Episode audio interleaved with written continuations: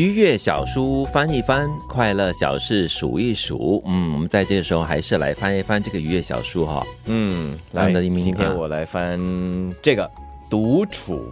时时尽情享受独处的乐趣，常常舒适泰然的做个闲人，这样才能尽情享受更多哎，闲人不是每个人都可以做的哈。啊！而且做的很优雅，而且不感到内疚。要内疚干嘛呢？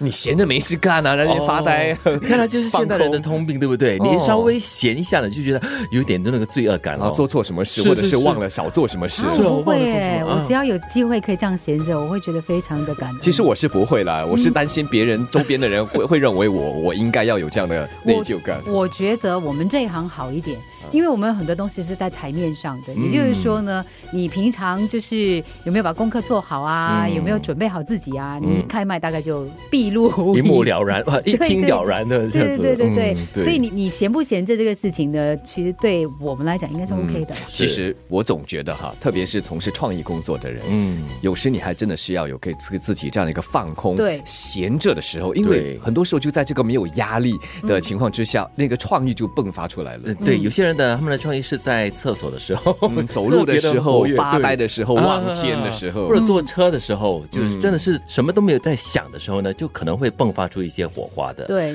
我们的脑袋就是这个样子。是的，它其实还有一些关键词哦，就是没人排队，完全禁忌，然后不看简讯很重要，这是现代人很难做的。这个是我要戒掉的恶习。是好，那现在轮到金源好不好？好，和朋友分享，和亲近的人分享快乐，不但能丰富自己的经验，更增进人际关系。哦，老照片、拥抱，还有讲废话，是他的关关键键词，哎，讲废话，哎，嗯，哦，我还蛮喜欢翻那个旧照片的。现在因为有那个社交网络的关系啊，嗯其实我觉得还蛮有趣的。前阵子我今天才发了一张我们大概两三年前拍的照片，啊，然后他就说：“你看。”我们样子变很多，我说是哦，我们老很多。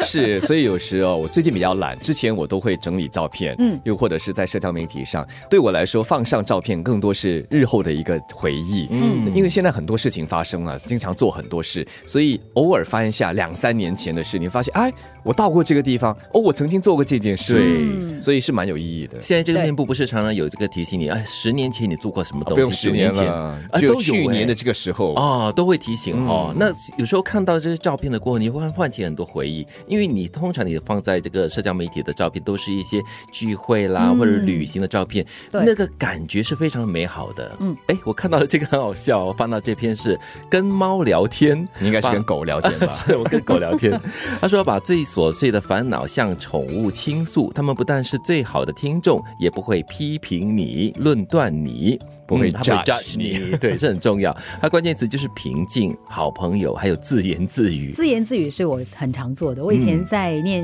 中学到高中的那段期间，可能因为那个时候我们刚刚从乡村搬出来，所以呢，原来常常就是下课啊，还是什么一起玩的朋友好，像我的堂弟啊、呃堂妹啊，就是没有像以前这样每天在身边。是，所以我以前哈常常是走路去上学，走路回家，或者是回家之后我在林里走，因为那时候新镇人很少嘛，然后一路走一路讲话。哦然后有一次有一个同学在高中的时候，有一个同学他就问我他说：“哎，你你你没事吧？” 你他说：“我昨天哦跟我爸爸的车经过的时候，我看到你走在路上，然后你一直在讲话。我看其他的路人可能都会争相走避吧。对，然后对，我就我就在想是哈、因为一个人这样子，而且因为你懂，我是一个比较可能就是一边走路，可能我就说哎呀，你干嘛这样啊，洪静云？然后你真的会这样哦？我会这样子的我只是会偶尔哼哼歌曲啦，这样子，嗯但是不会跟自己说话。我我到现在还会，但是现在比较好一点，是因为你在开车嘛。哦然后有的时候我停在交通灯哦，我这边自言自语，就看见哎旁边有人一直在看我，呃注意看你的耳朵有没有耳机，这样子对不对？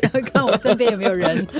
不过我对这句话还蛮有深刻的体会的，就不是跟猫聊天了，而是跟狗聊天。嗯因为以前在遛狗的时候呢，就会跟狗聊天嘛，就是说我今天发生了什么事情啊，什么特别开心，或者是特别难过，或者是受了委屈的事情，说了过后呢，心情就会舒坦很多。所以听起来我们应该多向猫猫狗狗或宠物学习，嗯，当一个不会去评断或者是批评他人的聆听者。我本来想讲哦，我早上常常跟壁虎聊天，因为各位各位对，对对对，我常会跟壁虎讲，你可以走开慢走，你不要来吵我，你不要来吵我。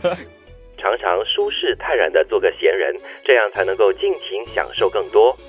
和亲近的人分享快乐，不但能够丰富自己的经验，更能增进人际关系。